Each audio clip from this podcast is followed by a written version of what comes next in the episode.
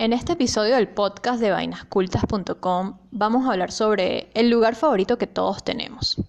Ese que nos gusta habitar por el mero hecho de que nos alivia, nos enriquece, uno donde podemos crecer emocionalmente. De cómo identificar si un comfort place está acentuado por arquitectura emocional.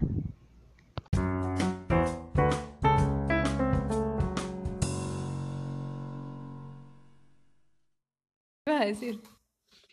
Iba a decir algo y luego no me salió por eso. Vamos a tener que grabar de nuevo la introducción de este episodio que es una clase magistral sobre arquitectura emocional.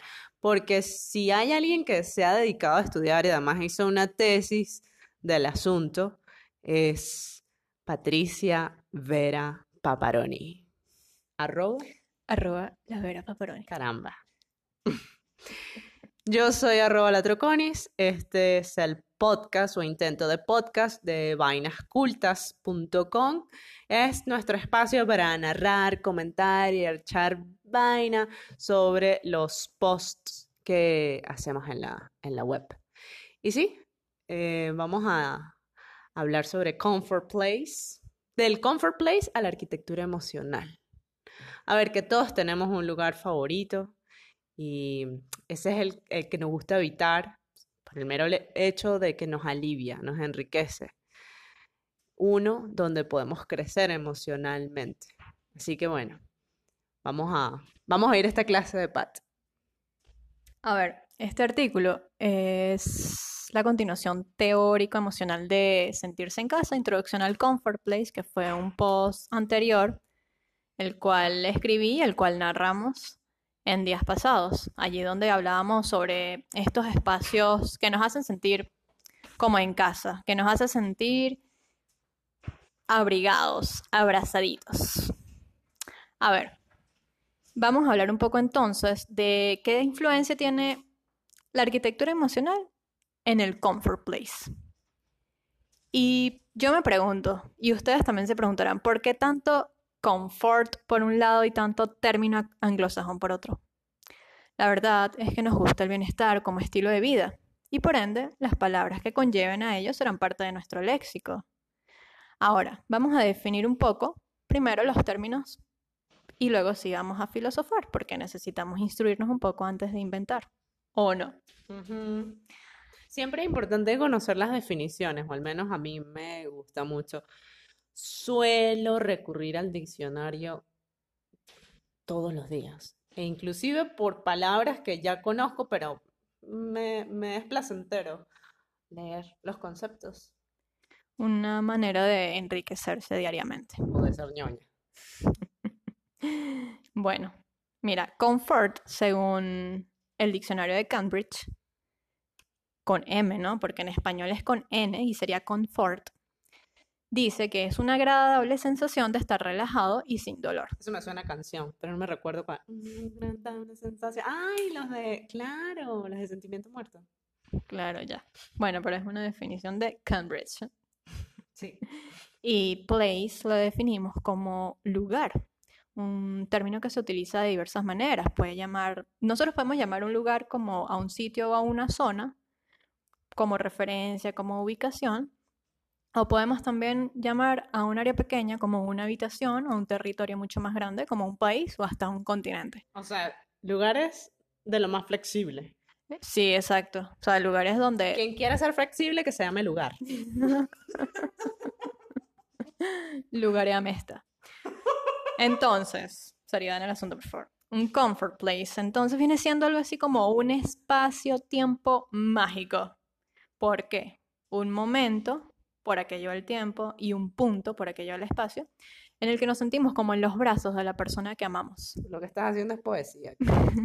bueno, que si el abuelo, que si el papá, que si, tú sabes, esa gente que uno ama. La mamá arquitecta. La mamá arquitecta.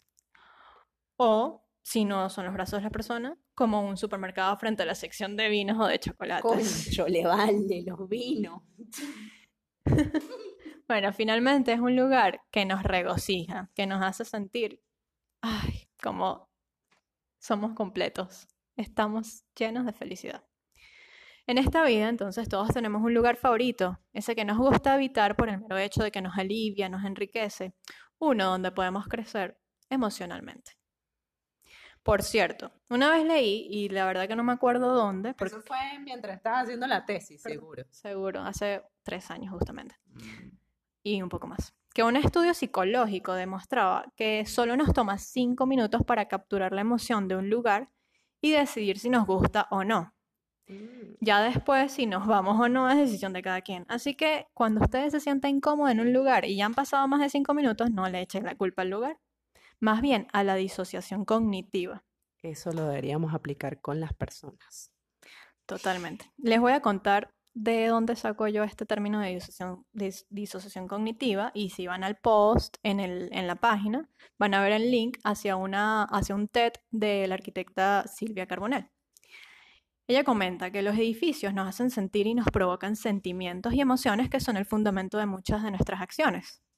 La comprensión del espacio construido abordado desde las neurociencias y desde la psicología ambiental, o sea, un- puros términos así como para quedar in love, nos ayuda a clarificar los vínculos ¿Para entre- quedar en love o para quedar en love? En el love. en el loft. Estos términos nos ayudan a clarificar los vínculos entre el diseño arquitectónico y nuestra salud.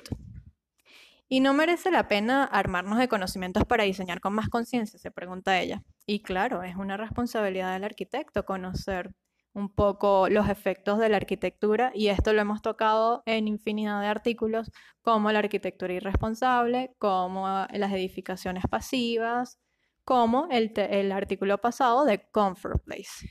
Claro. Y aquí estamos hablando de que es la persona el centro de atención en la arquitectura.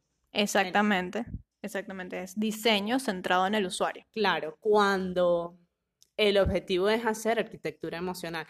Aparentemente toda, toda edificación y toda arquitectura genera una emoción, buena o mala, ¿bien? Pero cuando se tiene foco en que sea así, deberían ser de las buenas, aparentemente. Pues vamos con un poco de teoría y a definir de dónde viene todo esto de las emo- maestra, sí, maestra. a definir un poco dónde viene todas estas emociones en relación con los lugares. Porque, ajá, la gente estará ahí que bueno, pero ¿qué es esto? ¿Qué es esto de arquitectura emocional, por ejemplo? Y voy a citar un poco a Cristina Villanueva. Ella dice, la arquitectura es más que una construcción de espacios lógicos y funcionales. La arquitectura es una obra de arte. A través de ella, nosotros como personas habitamos los espacios para poder apreciar y sentir distintas emociones al estar en nuevos ambientes. Y yo quiero apuntar una cosa aquí. Ella dice que la arquitectura es una obra de arte y de hecho es la madre de todas las artes desde tiempos inmemorables. En efecto. Y fíjate que además habla de que la arquitectura es más que una construcción de espacios lógicos, que eh, eso fue como la herencia de la Bauhaus. Exacto. Pero él- ella luego se va a lo que sería la, mm, el inicio de la arquitectura como tal. Fíjate que se va a la raíz. Se va a la raíz, exacto. Bueno, Y acabo, de, por- ac- acabo de descubrirlo.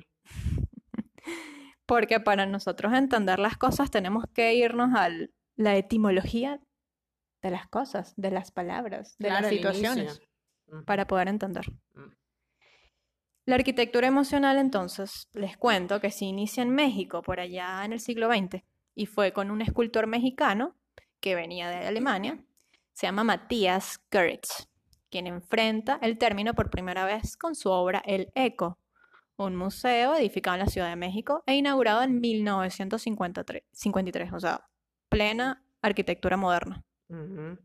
El museo fue diseñado como una estructura poética cuya disposición de corredores, techos, muros, recintos y vanos llevaban a sus visitantes a reflejar su experiencia del espacio en un acto emocional. O sea, su foco siempre fue que las personas que recorrieron su espacio sintieran algo distinto en cada uno de ellos. a punto, estructura poética, y te dije hace nada, estás haciendo una poesía cuando, cuando definiste. Por eso fue que yo mi tesis la hice de arquitectura emocional a través de la narrativa cinematográfica. ¿Por qué? Porque también en un artículo anterior lo comentaba, la arquitectura debe ser un cuento, ¿sí o no? Tienes Sí. que tener un hilo narrativo, Ciertamente. un hilo narrativo Como poético. para, como para que no pase desapercibido, sino que tú como internalices ese espacio, seas parte de esa historia. Exactamente. Nosotros tenemos que ser el personaje de esa historia. Mm. Ahora bien, la arquitectura emocional se basa en la funcionalidad, donde aquella edificación habitable utiliza el color, la iluminación y el agua para crear armonía, causando sensaciones. Estos son elementos que los arquitectos suelen utilizar para, para recrear los espacios emo- emotivos. Les cuento que Luis Barragán, me- otro mexicano, es otro de los arquitectos que, es- que se enfocó en hacer arquitectura emocional. Y su obra se caracterizó por la creación de espacios lúdicos, estableciéndolos a través de distintos planos de luz, diversas texturas y colores. Para quien no conoce su obra, de verdad, tienen que chequear el, artículo. Hay un video buenísimo sobre una de sus casas de estudios y van a ver que fue tan minimalista, pero a la vez tan rica su obra, que, que te sientes como que la obra te abriga, te abraza. Punto. Eh, fue México, ambos. Fue México ambos. Y bueno, yo conozco el país y a, a mí particularmente México me parece súper variopinto, muy diverso. Y mm, yo creo que ellos este, hicieron como, a ver, como una transformación de lo que venía haciendo el funcionalismo y poder interpretar todo ese sabor que, que México particularmente tiene para poder eh, tener una presencia acorde a la cultura mexicana y en todo caso también a la cultura latina. Sí, Bueno, esa, somos emocionales, pues, esa cultura rica en folclore, en, o sea, en son, pasión.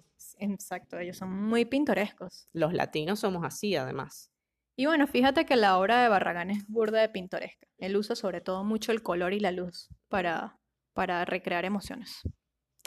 Antes de continuar, les voy a comentar que la arquitectura emocional comulga con el diseño emocional.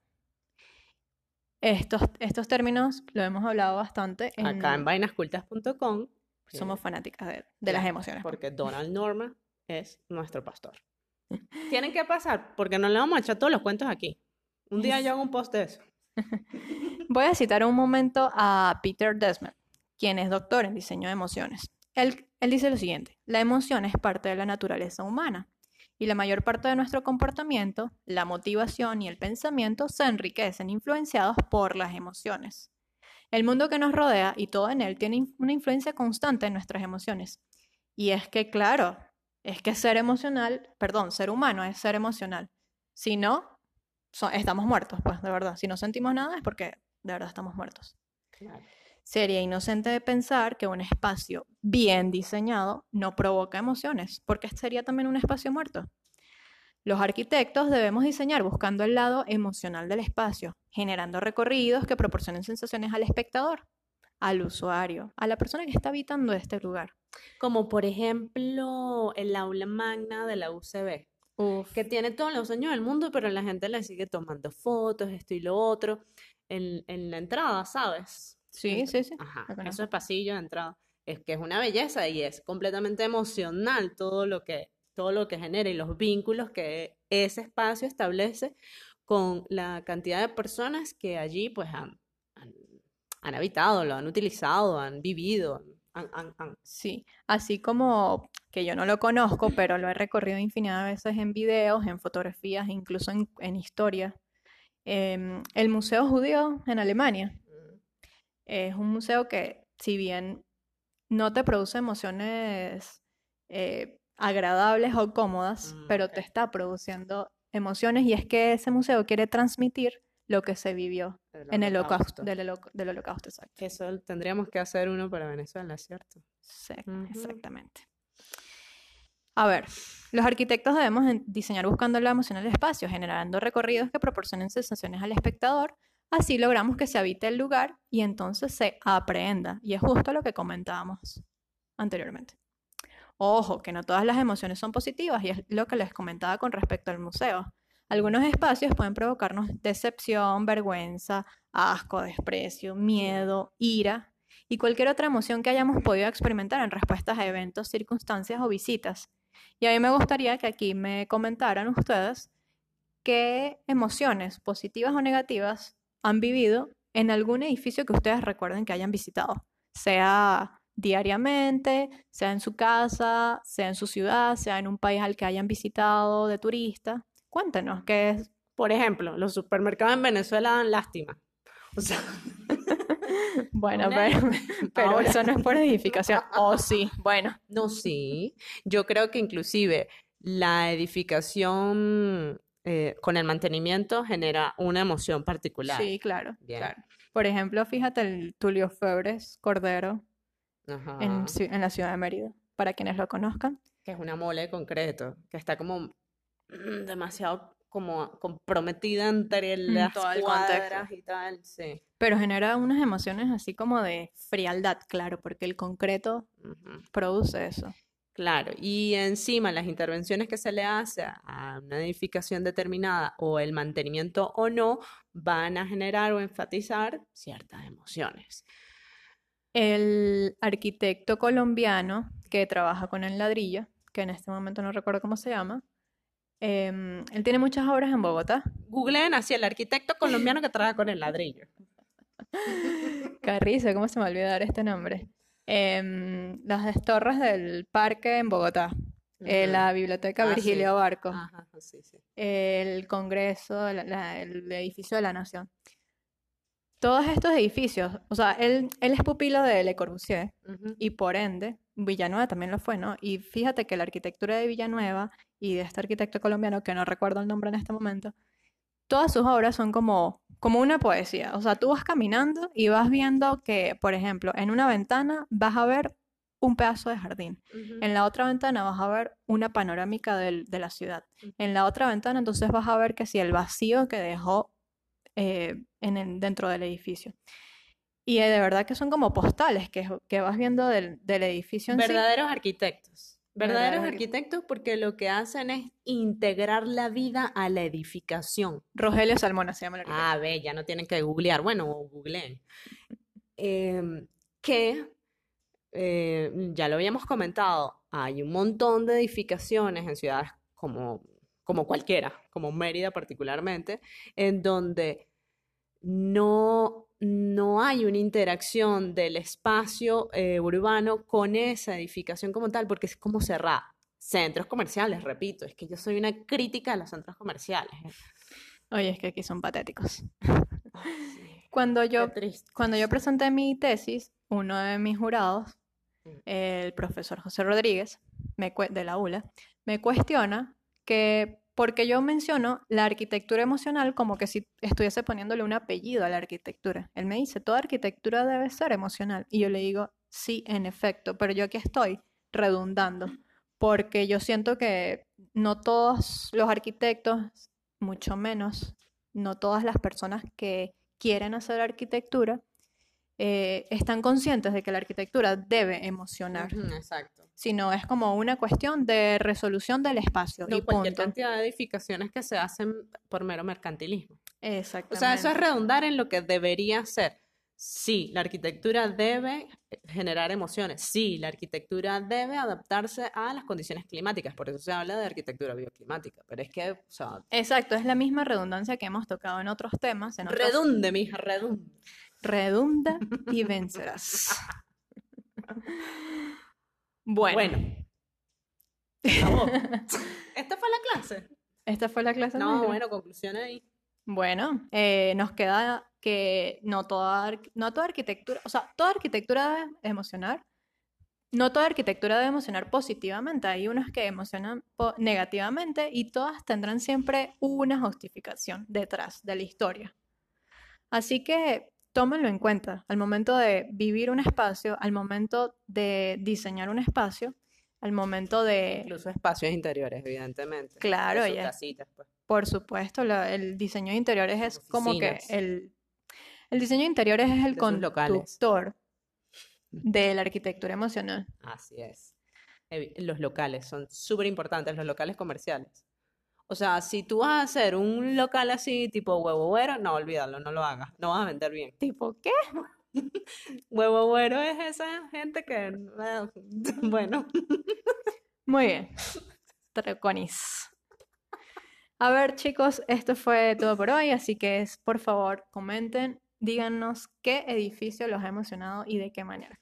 Visítenos en vainascultas.com y bueno, nuestras redes, sobre todo Twitter, que por ahí nos manejamos súper. Arroba la Troconis. Y arroba la vera paparoni.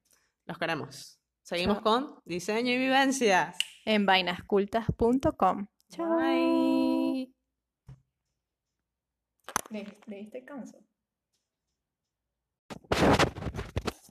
Epa, por cierto, no era una agradable sensación lo de la canción, sino una extraña sensación de soledad. Por eso es que me quedaba así como me. Extraña sensación de soledad, de sentimiento de muerte. Ya, chao.